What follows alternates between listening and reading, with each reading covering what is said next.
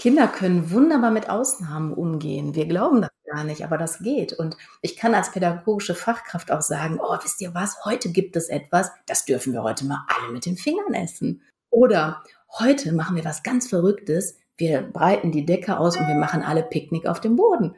Ja, also es gibt so viele Möglichkeiten. Der Kita-Podcast von Lea Wedewart. Ich beschäftige mich hier mit einer achtsamen, gewaltfreien und bedürfnisorientierten Begleitung von Kindern, in der die Gefühle, Bedürfnisse und Grenzen aller Beteiligten im Zentrum der Aufmerksamkeit stehen. Hallo zum zweiten Teil der Folge Bedürfnisorientiertes Essen in der Kita. Wieder mit den beiden wundervollen Frauen vom KT-Institut, Monika Thiel und Katrin Krüger. Und das ist die Fortsetzung vom Gespräch aus der vorherigen Folge. Also wenn ihr erst hier einschaltet, dann hört euch gern erst den ersten Teil an. Und dann hüpfen wir gleich weiter in das Gespräch rein. Viel Spaß! Dann sind wir eigentlich auch bei den Stolpersteinen so, ähm, wie viel Belehrung und Korrekturen gehören an den Esstisch. Genau. Oder wie viel wird geschimpft, wenn du sagst, Essen mit Freude. Ne? Also mhm. macht es Freude, wenn ich ständig höre, sitz gerade und ja. nicht und ähm, mach es so, tu es so und schon wieder ist was runtergefallen und ja. jedes Mal, also diese, ja, diese Aussagen, die aus Stress entstehen, weil mhm. die Bedingungen für pädagogische Fachkräfte oft nicht gut sind. Sie haben dann tatsächlich oft wenig Personal in der Essenssituation. Dann macht die Kollegin mhm. ausgerechnet dann Pause. Wäre auch mhm. die Überlegung, ob das nicht anders zu organisieren wäre. Ja, ja. Und äh, sie sind mit viel zu vielen Kindern oder auch, was du eben angesprochen hast, sie haben vielleicht ihre eigenen Gespensterchen im Rucksack. Mhm. Und gerade das Thema Essen ist ein Thema, was sie so belastet, dass sie da wenig gute Atmosphäre machen können. Ja, ja. Ja, ne, und da braucht es tatsächlich auch ein bisschen Unterstützung oder auch Absprache im Team. Und ja. ähm, wir haben erlebt, dass wir kaum ein anderes Thema so sage ich mal, emotional in den Teams, ja. ja. Ja, was soll man dazu sagen? Das ist einfach schon, die explodieren. Also das Thema Essen in der Kita explodiert. Jeder hat damit Erfahrung, jeden Tag. Mhm. Und die Erfahrungen sind so vielschichtig. Was habe ich für gute Geister eingesammelt in meinem mhm. Leben? Kann ich mich erinnern an ähm, Familienfeste, kann ich mich erinnern an Familientafeln, wo das Essen so schön war und die Stimmung klasse war? Mhm. Oder erinnere ich mich an Druck und Zwang oder Handeln mhm. und Essen? Wenn du das isst, dann bekommst du anschließend die Schokolade oder den Nachtisch. Ja, genau. was macht das mit Kindern? Und wenn ich das so in meinem Rucksack trage, hören wir doch heute immer noch solche Aussagen wie, hat mir ja auch nicht geschadet. Mhm. Und dann denken wir, boah, im, im Jahre 2020 immer noch, ne? Mhm. Was wären wir geworden oder wie wäre unsere Kultur, wie wären Esssituationen, wenn wir es anders gehabt hätten? Ja. Ja, und viele tragen da, glaube ich, auch wirklich persönlich ganz viele Konflikte in sich. Also das ist auch meine Erfahrung, dass viele, viele Menschen sehr konfliktreiche Erfahrungen mit Essen gemacht haben. Also es, es selten der Fall ist, dass Menschen sehr natürlich und ja positiv mit Essen verknüpfte oder jeder kann irgendwas erzählen, wo er sagt, oh, das belastet mich und deswegen esse ich heute noch überhaupt nicht das und das.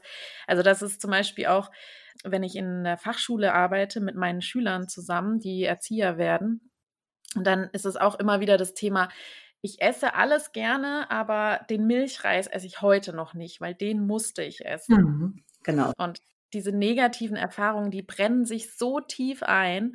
Und ich glaube, das ist wirklich das Letzte, was Fachkräfte wollen, dass äh, bestimmte Nahrungsmittel mit negativen Erinnerungen verknüpft sind und da solche Gespenster mit in sich tragen, die ja dann auch wieder zutage treten, wenn es dann eben den Milchreis gibt, zum Beispiel mhm. in der mhm. Kita. Ja. ja. Und es zeigt ja auch, dass diese ganzen Maßnahmen von Handeln und Druck und Zwang und Schimpfen nichts genutzt haben. Weil ja. im Gegenteil, dieses Nahrungsmittel wird noch im Erwachsenenalter abgelehnt. Genau. Und trotzdem ist es so schwer, sich davon zu verabschieden. Und ja. das finden wir nochmal so besonders interessant zum Thema Essen. Ne, wie mhm. schwierig ist es, diese Glaubenssätze auch loszulassen und zu sagen, ja, so habe ich das als Kind erlebt, aber ich möchte den Kindern heute was anderes ermöglichen. Und ja. Wie lohnenswert auch im Team, sich dazu zu reflektieren und offen zu sein, Vertrauen zu haben, ich darf das jetzt mal sagen in meinem Team. Und mir ist es als Kind so ergangen. Und deshalb ist es mir so wichtig, dass wir hier überlegen, wie könnte für die Kinder das Essen positiv besetzt sein. Das gehört, finde ich, in jedes Team und ähm, es bräuchte dafür Zeit und es bräuchte da vielleicht auch Begleitung oder eine Fortbildung zu. Mhm. Ja. Wenn die Fachkräfte also auf jeden Fall eure Essenskarten äh, können dazu auf jeden Fall sehr viel äh, Reflexionsanstoß geben. Also das kann ich auf jeden Fall an der Stelle nochmal empfehlen, dass die Teams sich diese Karten besorgen und auf der Grundlage da wirklich Teamtage machen können oder euch vielleicht auch anfragen für Fortbildungen und sich da nochmal im Einzelnen mit befassen, weil ich glaube, da wird man dann auch sehr viel so mit seinen eigenen Gespenstern konfrontiert und kann die nochmal überdenken, Glaubenssätze sammeln, sie ins Positive umkehren und auch die Ängste dann vielleicht ein bisschen loswerden. Ja. ja, da sprichst du was Wichtiges an und ähm, das ist auch das, was wir in den Teams erleben dürfen. Und das ist so herrlich, dass mhm. ähm, die sich ein bisschen auch öffnen und ähm, dann wird deutlich, was ist eigentlich ähm, die Stärke jedes Einzelnen und wo hat er mhm. vielleicht auch mhm. selbst noch ein Thema und wie können wir das eigentlich im Team so machen, dass es für uns alle leichter ist und dass wir uns gegenseitig unterstützen. Und ähm, dann kann die Kollegin, die vielleicht mit einem bestimmten Nahrungsmittelstress hat oder in einer bestimmten Situation weiß, das ist immer wieder herausfordernd für mich, da triggert mich auch was an, mhm. von ihren Kollegen entlastet werden. Und umgekehrt kann sie dann ihre Stärke an einer anderen Stelle zeigen. Und das ist natürlich ein Geschenk, wenn das Team umeinander weiß und die, die Stärken nutzen kann, dann fallen die Schwächen nicht mehr so ins Gewicht. Hm. Hm. Ja. Ich möchte mal noch auf ein anderes Thema eingehen. Ihr habt ja zum Beispiel auch diese ähm, Sätze formuliert, wer braucht den Latz oder kann es vielleicht auch ohne gehen? Also Freiheit ohne Latz. Vielleicht darf das Kind entscheiden, ob es einen Latz trägt oder nicht. Und auch ganz klar, der Latz zum Beispiel unter dem Teller schränkt die Bewegungsfreiheit ein und das, dann kann das Kind auch nicht mit Freude essen. Jetzt fragt eine Leserin, ja, wie soll ich denn da das Gleichgewicht finden zwischen diesen Bedürfnissen der Kinder, vielleicht auch mal im Stehen zu essen oder auf dem Boden zu essen und sich selbst auftun und so weiter. Das alles, was so diese Bedürfnisse befriedigt. Und wie kriege ich da das Gleichgewicht hin zwischen meinen eigenen Bedürfnissen und den Bedürfnissen der Kinder? Nämlich zum Beispiel, ähm, wenn das Kind dann keinen Latz trägt, dass es vielleicht komplett eingesaut ist und und auf dem Tisch und vielleicht fällt auch was auf den Boden und so weiter. Und ich bin natürlich nachher diejenige, die das dann alles wegwischen muss und das Kind umziehen muss und da die eigenen Bedürfnisse auch mit so im Blick zu behalten und trotzdem den Kindern die, die größtmögliche Freiheit zu geben. Ja, das ist eine wichtige Frage, weil ähm, wenn die Bedürfnisse der pädagogischen Fachkräfte nicht erfüllt sind, können sie nicht so feinfühlig die Kinder begleiten. Und vielleicht gibt es auch nicht nur Schwarz und Weiß. Vielleicht ist es auch möglich, dass geguckt wird, was gibt es eigentlich heute? Und ich dem Kind sagen kann, ich weiß, du möchtest nicht so gerne den Latz und weißt du was, das geht auch heute richtig gut. Und dann mhm. gibt es vielleicht auch Situationen, wo ich weiß, meine Kollegin ist krank. Wir schaffen das nicht, alle Kinder umzuziehen. Ich bin da total im Stress, dem Kind zu sagen, du heute, ne, und guck mal, es gibt gerade jetzt die Suppe. Da könntest du dir noch was Kleines umhängen und dann ist es gleich ein bisschen leichter, sonst ist es so nass und wir müssen dich auf jeden Fall umziehen. Mhm. Also vielleicht ist es auch wichtig, nicht nur so in Schablonen zu denken, sondern mhm. auch mit zu berücksichtigen, wie ist mein eigenes Bedürfnis und was fällt mir leicht und was überhaupt nicht. Und das hat Katrin eben so toll gesagt. Also mhm. welche Kollegin setzt sich vielleicht in die Nähe des Kindes, wo alle schon wissen, na, da liegt viel daneben und viel unter dem Tisch. Und wer hat heute eine gute Energie dafür? Und mhm. wer kann heute mal sagen, ach, für mich ist es jetzt mal völlig in Ordnung. Mhm. Also ich glaube, dieses Starre braucht es gar nicht, sondern ja. genaues Hingucken. Und was natürlich wirklich gar nicht geht, das hast du angesprochen, ist ein Latz, der die Freiheit einschränkt. Der ja. geht einfach überhaupt nicht. Da muss man auch ganz klar sagen, nö. Ja. Also da sind die Bedürfnisse der Kinder in dem Moment wichtiger. Mhm. Wenn es aber gerade mal einer ist, der jetzt nicht wirklich stört und das Kind hat kein Problem damit, dann würden wir sagen, ja, so, wenn es geht, ohne, aber wenn es ein Kompromiss ist aus bestimmten Gründen und es macht gerade Sinn und das Kind mag es auch nicht, wenn es nass auf dem Pullover ist und umziehen mag es auch nicht so gerne, mhm. dann ist das ja auch eine Möglichkeit, darüber nachzudenken. Was ist gerade bedürfnisorientierter für das Kind? Oh, wunderschön. Da geht mein Herz auf. Das ist so gerade so eine, ja, so ein tolles Beispiel, was du gerade beschrieben hast, von Bedürfnisse abwägen, Bedürfnisse einander gegenüberstellen, auch immer wieder die individuelle neue Situation zu betrachten und da die Bedürfnisse der Einzelnen anzuschauen. Also was das Kind und vielleicht ist in einem Moment das Bedürfnis des Kindes wichtiger, aber in dem anderen Moment ist auch die, das Bedürfnis der Fachkraft eben wichtiger, dass sie sagt, bitte äh, heute ein Latz, weil sonst nachher bist du voller Tomatensauce oder dann eben eine andere Fachkraft zur Hilfe holen, die dann sagt, ja, das macht sie, das kann sie aushalten. Und bei ihr lässt das Kind sich dann auch vielleicht leichter umziehen.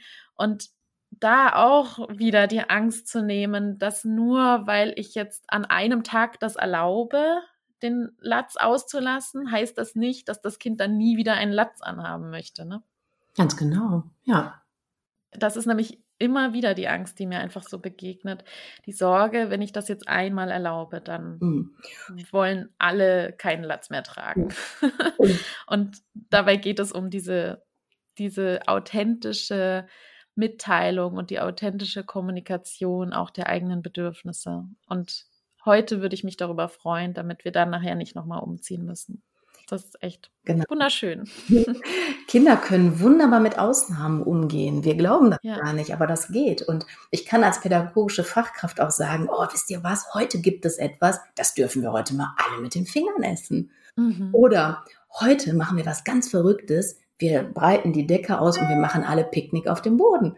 Ja, also es gibt so viele Möglichkeiten. Ja, ja. ähm, die Kinder wollen dann nicht immer nur auf dem Boden essen oder ein Räuberessen machen. Ne, es geht ja darum, wie kann ich ähm, den Kindern die Freude auch am Essen vermitteln. Ja. Und so wie du sagst, ne, es kann abweichen. Ich brauche diese Angst gar nicht zu haben. Wir können es unterscheiden. Ja, wunderbar. Und es ist ja auch in dieser Studie Achtung Kinderperspektiven, dazu hatte ich ja auch eine Folge gemacht. Da wurde ja sogar erhoben in dieser Studie, dass solche Ausnahmen, solche wunderbaren, ja, abweichenden Ereignisse die Kinder am glücklichsten auch machen. Ne? Also, dass sie da das so sehr im Kopf behalten und dadurch Freude und Begeisterung so entsteht. Also, deswegen finde ich das auch nochmal wichtig, das zu betonen. Und das können wir aus unseren Praxisbeobachtungen auch nur bestätigen. Hm. Hm. Das macht so viel gute Stimmung und diese Stimmung trägt nicht nur diesen Moment, sondern die trägt auch das nächste Mal, wenn die Kinder zusammenkommen und wenn es dann wieder gemeinsam an den Tisch geht. Das ja. ist was, das trägt wirklich für eine längere Zeit. Ja. Mhm. Oh, das ja, ist so ein wichtiger Aspekt, den Katrin da wieder anspricht, weil ähm, so wie die Mahlzeit endet, mit diesem Gefühl, mit dieser Stimmung geht ja. wieder in die nächste Mahlzeit. Und wenn mhm. das letzte übrig geblieben ist, da hat vielleicht jemand mit mir geschimpft, da ist was runtergefallen mhm. und ich habe gekleckert und oh, das war gar nicht schön und das hat mir auch nicht geschmeckt und ich musste das aber essen. Mhm. Und das Kind verlässt so den Tisch. Wie schade. Also wie wenig ähm, mhm. Möglichkeiten hat das Kind am nächsten Tag mit Freude zu essen. Ja. Und neue Erfahrungen zu machen. Ja, das stimmt. Oh Mann, ja, ich muss gerade an eine Situation denken, als ich in einer Einrichtung war und da beobachtet hatte, wie eine Fachkraft eben mit den Kindern gegessen hat und sie am laufenden Band korrigiert hat. Also ähm, sitzt gerade und nein, die Gabel, äh, die Hand muss auf dem Tisch liegen, neben dem Teller und so. Und mir hat sich alles zugeschnürt. Also ich, obwohl ich gar nicht mitgegessen habe, dachte nur so, oh Gott, ich, also da, da, da würde mir wirklich die Freude vergehen. Ja. Ja, und das ist oft der Druck wieder, wir haben den Bildungsauftrag. Die Kinder sollen das bei uns lernen und zu Hause ja. das oft nicht. Ja. Und die müssen jetzt schnell mit Messer und Gabel essen. Und wenn sie es bei uns nicht lernen, dann lernen sie es nie. Und na, das ist so wichtig. Also das ist ja alles nachvollziehbar, mhm. aber da auch wieder die Balance zu finden. Ja, ja, genau. Und ich finde, dass das Bild vom Kind an dieser Stelle nochmal so ganz, ganz wichtig da hineinspielt. Mhm. Du hattest uns am Anfang gefragt, wie ist das bei uns mit dem Essen und mhm. was, was genießen wir besonders? Und ich weiß nicht, Lea, würdest du auf die Idee kommen, deinen Freunden, die am Tisch sitzen, zu hm. sagen, ähm, lass doch mal bitte jetzt den Mund zu, wenn du, ja. wenn du gerade isst, dann brauchst du jetzt hier nicht sprechen. Oder würdest du denen sagen, oh, wisch dir mal eben hier, ne? Oder nimm ja. doch mal bitte jetzt die Gabel, um die Spaghetti aufzurollen und schneid die nicht mit dem Messer. Also würdest du das tun? Auf keinen Fall. Was muten wir den Kindern zu, ne? Und haben wir das ja. Recht, ne, ständig zu schimpfen und zu korrigieren und es besser zu wissen, ne? Ja. Ja, ist schon verrückt. Aber dann können wir vielleicht auch noch mal auf Geschirr und Besteck eingehen. Das finde ich nämlich auch sehr wichtig. Da habt ihr auch einige Karten dazu. Ja, das also, dass ihr zum Beispiel eben empfehlt, richtiges Geschirr den Kindern zur Verfügung zu geben oder richtige Trinkgläser anzubieten, weil es einfach ihnen dann besser schmeckt, weil das die Atmosphäre auch schöner macht. Ne? Also es ist so nicht dieses, ja, ihr seid Kinder, ihr kriegt jetzt Plastikgeschirr, sondern ähm, ja, eine echte Atmosphäre, vielleicht auch wie im Restaurant. Das fand ich ähm, total schön. Und was ich auch noch mal unbedingt besprechen möchte, weil mir das auch so häufig in der Praxis auffällt, ihr sagt, Kinder mögen es, wenn sie den gesamten Bestecksatz zur Verfügung haben. Und da fällt mir einfach häufig auf, dass in den Einrichtungen dann gesagt wird, ja, die Kleinen, die dürfen jetzt noch kein Messer. Oder jetzt kommt dann, jetzt dürfen sie dann mal eine Gabel mit dazu nehmen und dann irgendwann, wenn sie dann fünf Jahre alt sind, dann auch mal ein Messer. So, und ähm, ich halte das nämlich auch für unglaublich wichtig, dass die Kinder da selbst wählen dürfen, welches Besteck sie für welches Essen verwenden. Welche Erfahrungen habt ihr da gemacht in Einrichtungen, die das so machen? Verletzen sich die Kinder, wenn die da jetzt ein Messer bekommen, schon wenn sie das selbst für wichtig halten? Also, ähm, das ist so ein wichtiger Aspekt. Und es geht um ein Lernfeld für Kinder und um ein Erfahrungsfeld. Ermögliche ich als Fachkraft, dass die Kinder das ganze Besteck, den ganzen Bestecksatz nehmen und sich auswählen können, womit ähm, kann ich jetzt dieses auf meinem Teller am besten pieksen, mhm. aufnehmen? Ist das schon, ist das schon klein genug für meinen Mund? Oder nehme ich das Messer und schneide das nochmal kleiner, dass die Kinder hier unfassbar viele Erfahrungen machen können. Hm. Und das Porzellan und das, das Glas, das ist uns deshalb so wichtig, weil das auch so ein wichtiger Aspekt in dem ästhetischen Bereich ist. Also ähm, die Ästhetik ist gerade am Tisch auch nochmal so wichtig. Und mhm. die Kinder, die aus Gläsern trinken dürfen, die ähm, sehen das, was sie sich da einschütten. Die können das mhm. leichter abschätzen. Es schmeckt aus Gläsern auch viel, viel besser. Also ich kann mich erinnern, auf einem Picknick, da habe ich auch mal aus einem Plastikbecher getrunken und ja. ich ja schon, dass der riecht. Und wenn die Kinder sagen, die Plastikbecher stinken, ich kann das so gut nachvollziehen. Das tun die auch. Ich bin da. Und ich könnte auch niemals aus einer Flasche trinken, die, die bedeckt ist, wo ich nicht sehe, was ist da drin. Also ist es doch viel, viel einfacher und leichter, das, was uns als Erwachsenen gut tut und was wir schätzen und mhm. auch den Kindern anzubieten. Und dann können die beitragen und die können dann auch das Porzellan und das Glas auf die Flotte Lutte, auf diesem Geschirrwagen selbst tragen. Und ja, das passiert, dass was runterfällt. Und ähm, da hat Moni in einer Kita was ganz Herrliches beobachtet.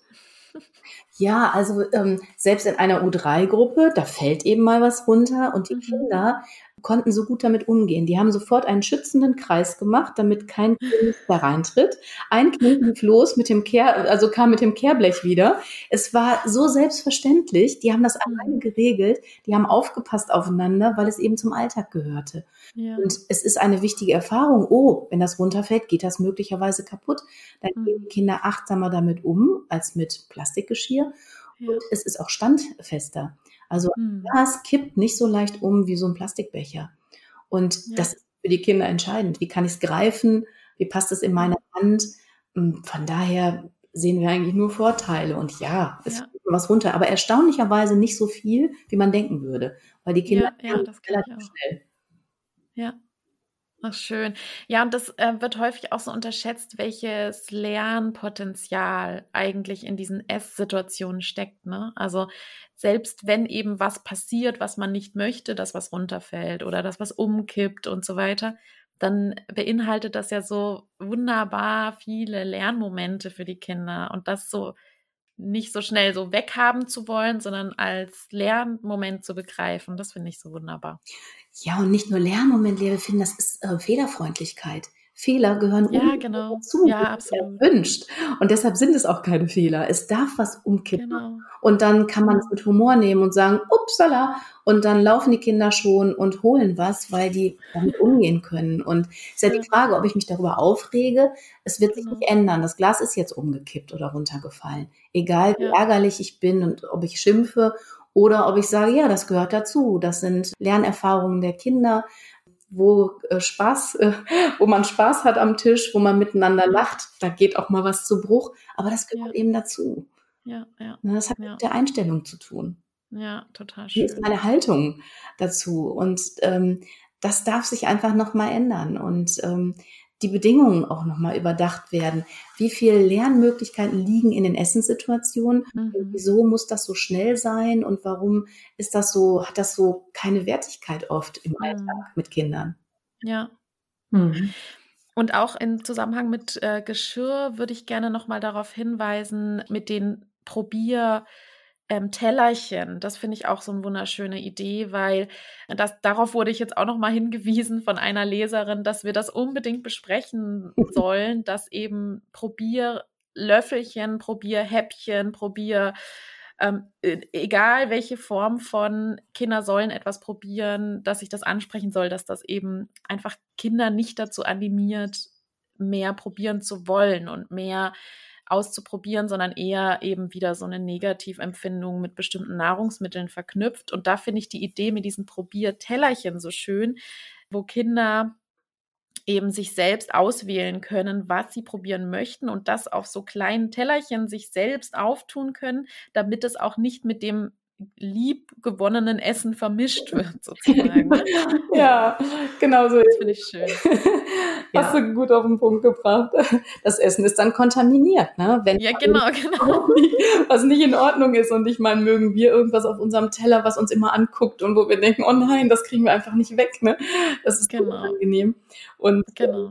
Ja, diese Probiertellerchen, die haben wir in einer Kita kennengelernt und haben uns darin verliebt, weil ja. die aber auch besonders schön waren. Noch zusätzlich, das muss ja nicht sein, die waren auch noch besonders schön. Und es war eine Freiheit. Die Kinder mhm. konnten entscheiden, möchte ich ein Probiertellerchen? Vielleicht brauche ich auch zwei, weil ja. die beiden Sachen, die ich probieren möchte, dürfen auch nicht auf einen Probierteller. Ja, ja, ja, genau. Und so hatten manche zwei, manche hatten aber auch keins und haben gesagt, nö, ich möchte das direkt auf meinem Teller. Und andere ja, haben ja. gesagt, ich möchte es weder auf meinem Teller noch auf meinem Probiertellerchen. Ich möchte ja. überhaupt nicht. Und das ist eine Lockerheit. Und wir haben so gemerkt, in vielen Kitas heißt es dann, ja, aber das können wir nicht. Die Probiertellerchen, die können nicht auch noch in der Küche gespült werden. Das ah, geht okay. logistisch nicht. Und dann müssen wir ja Probiertellerchen kaufen. Und wir erleben mhm. andere, die sagen, dafür finden wir schon individuelle Lösungen. Mhm. Ach, schön. Ach, da geht mir wirklich das Herz aus. Da, da, da hätte man auch einfach Lust, dann sich das so auf diese schönen Tellerchen zu machen mhm. und dann mal einmal probieren. Und wenn man es dann nicht mag, mhm. dann kann man es auch stehen lassen. Und obwohl da dann auch manchmal dieser Glaubenssatz von uns Erwachsenen immer wieder hochkommt, das kenne ich auch bei mir, ähm, ich darf nichts wegschmeißen. Ne? Mhm. Das, äh, ja, Lebensmittel verschwenden ähm, dürfen wir nicht und so, obwohl ich auch diesen Wert wichtig finde tatsächlich, auch wenn ich ihn reflektiere und hinter, also ja, überdenke. Und gleichzeitig habe ich das Gefühl, ist aber das Bedürfnis des Kindes für mich da wichtiger, dass es eben ja selbstgesteuert, selbstbestimmt entscheiden darf, was es da testen möchte und was nicht. Genau. Weißt du, und diese Probiertellerchen sind ja nochmal so anders als der Probierlöffel. Das Probiertellerchen, mhm. das sucht sich das Kind aus. Das Kind ja, genau. das möchte ich gern probieren. Und dann gibt es ja. eine Kleinigkeit auf das Probiertellerchen. Und das sind ja mini, mini Schälchen. Da passt auch nicht viel drauf. Das ist ein Häppchen. Ja, Aber das Tolle ist schon, das Kind hat entschieden, ich möchte das gerne nehmen. Ja. Und das nächste ist, dass wenn es dann da ein bisschen was von nimmt, dann ist es jetzt auch keine Riesenportion, die weggeworfen wird. Und genau. ähm, das Kind bleibt da sehr, sehr frei in seiner Entscheidung. Und ja. wir hätten jetzt keine Bauchschmerzen damit, dass dann das Essen vom Probierteller unter Umständen dann auch in den, in den Eimer wandert und das ja. Kind das einfach wegtun kann, ohne ein schlechtes Gewissen haben zu müssen. Ja, absolut. Und das wäre ja viel mehr, was man wegschmeißen würde, wenn man jetzt, wie das ja manchmal noch üblich ist, dann den Probierhappen auf den Teller einfach mit drauf macht von dem Kind und dann das Kind das alles nicht mehr isst, dann ist es weder satt noch äh, wird viel gegessen, beziehungsweise dann wird ja viel mehr weggeworfen im Grunde. Ganz genau. Und ja. wenn die Fachkräfte den Kindern auftun, dann können wir manchmal auch sehen, dass die fragen, möchtest du das? Und das Kind sagt nein und dann kommt da trotzdem mhm. Klecks drauf. Und der ist nicht ja. so klein unter Umständen. Ja, und deshalb würde ich jetzt nicht denken, dass die Menge sich durch die probierte ja, genau. erhöht, mhm, sondern es ist eher das Gegenteil. Ja, das glaube ich auch. Ja, ja. ja. Okay, wir sind jetzt schon sehr weit fortgeschritten. Ich hätte noch eine letzte Frage, die mir auch ein Leser gestellt hat, die ich auch unglaublich spannend finde. Und zwar, wie schaffen wir es, die Idee der Bedürfnisorientierung, also der ähm, starken Individualität und eben, was wir vorhin alles besprochen hatten mit verschiedenen kulturellem Hintergrund und verschiedenen Ess Tempi und verschiedene, ja, was die Kinder essen wollen, vielleicht auch neben wem und so weiter, wie wir das vereinbaren können mit einer Gemeinschaftlichkeit und einer gemeinsamen Esskultur. Lea, jetzt schweigen wir mal eben. Das ist so eine Riesenfrage, ne? Äh, das ist eine Riesenfrage, das ist ja. Eine Riesenfrage, denn ich vermute jetzt mal, das wird pauschal nicht zu beantworten sein. Ja. Das wird jede Kita für sich selbst überlegen dürfen. Ja. Und es gibt so viele Unterschiede in Kitas. Es gibt zum Beispiel, wenn die Kitas Bildungsräume haben, dann ist oft ein Bildungsraum das Café. Und dann ist da mhm. immer eine Person, die die Kinder in dieser Zeit begleitet. Und manche Kitas machen das so, dass sich ähm, Kinder verabreden, um dann gemeinsam zum Mittag zu gehen. Aber da gibt es so unfassbar viele individuelle Modelle, dass ich jetzt ja. gerade nicht wüsste, wie ich das mhm. pauschal beantworten sollte. Hm, weißt ja. du, es geht ja darum, wir haben einmal das Individuelle und andererseits die Gemeinschaft. Vielleicht kann genau. die Gemeinschaft auch in kleineren Gruppen sein und anders, mhm. als wir uns das vorstellen.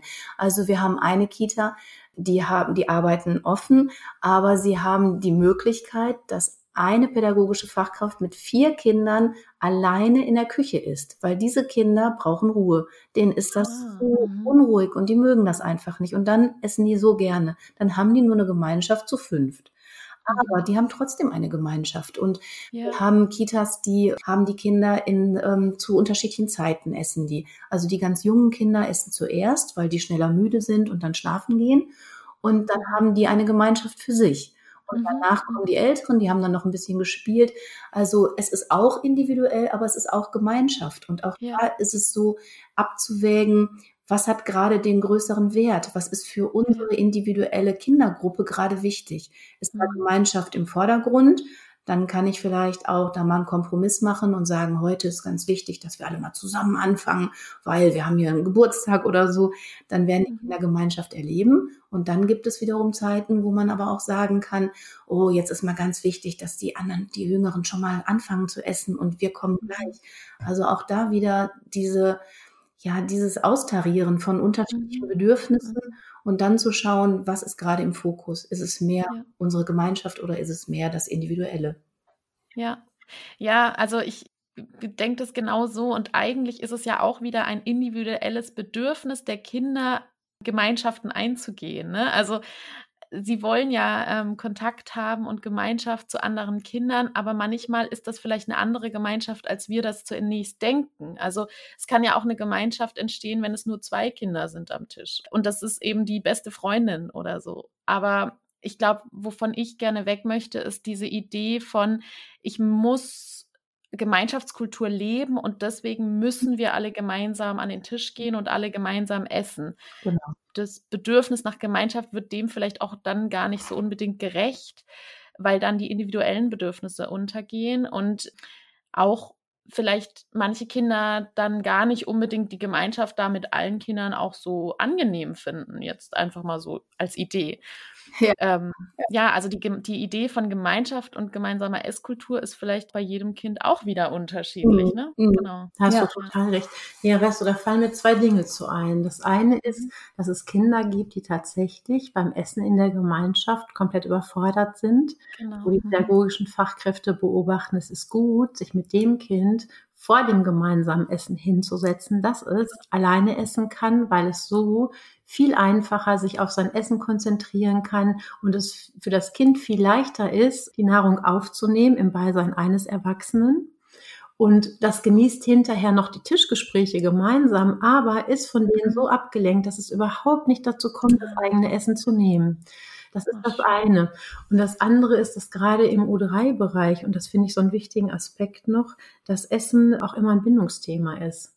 Mhm. Wie das Schlafen auch. Und gerade im U3-Bereich ist es für die Kinder so wichtig, dass die Bezugsperson, die Bezugserzieherin, der Bezugserzieher, dass die mit dabei sind. Mhm. Weil das die Entspannung macht, weil das die Möglichkeit ist fürs Kind, den Bauch offen zu haben und überhaupt, ja, essen zu können. Ach, schön. Ja. Ja, und wie du schon sagst, Lea, ne, wenn die Bedürfnisse nicht erfüllt sind, dann kann Gemeinschaft ja auch gar nicht gelebt werden. Vielleicht genau. ist unsere Vorstellung, was ist Gemeinschaft beim Essen im Kindergarten, auch nicht mehr das, was gerade aktuell dran ist. Ja. Ja, ja. Und, ja genau. Mhm. Ja, zuerst äh, ist vielleicht wichtig, da die individuellen Bedürfnisse zu, zu erfüllen, bevor dann wieder die die, die Gemeinschaft gelebt werden kann von dem einzelnen genau. Kind. Ja. Und die Kinder ja. sind lange in der Kita, viele Jahre oft.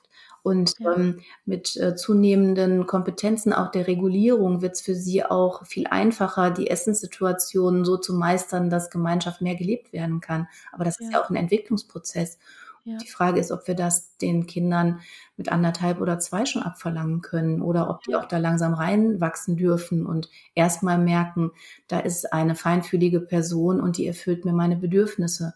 Ja. Und dann kommt es von alleine der Wunsch nach Gemeinschaft. Und das erleben wir ja, dass die sagen, oh, ich möchte heute mit meiner Freundin da und da essen. Mhm.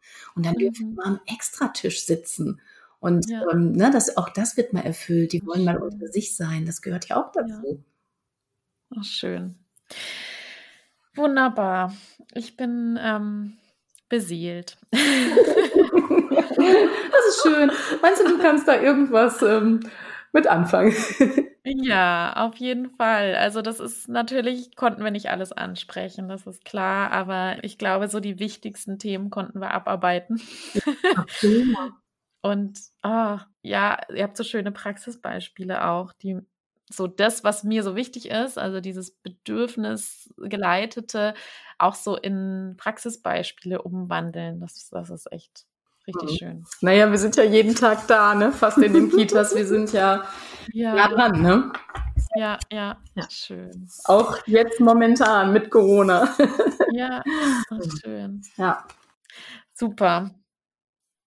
Ja, wenn ihr jetzt zum Abschluss den Fachkräften in den Einrichtungen zur, zum bedürfnisorientierten Essen noch ganz kurz etwas mitgeben könntet, was würdet ihr mitgeben?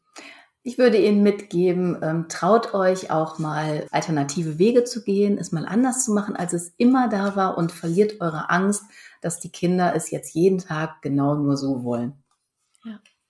Ja, und diese Zeit ist eine ganz große Herausforderung für die Fachkräfte, für die Eltern und Kinder.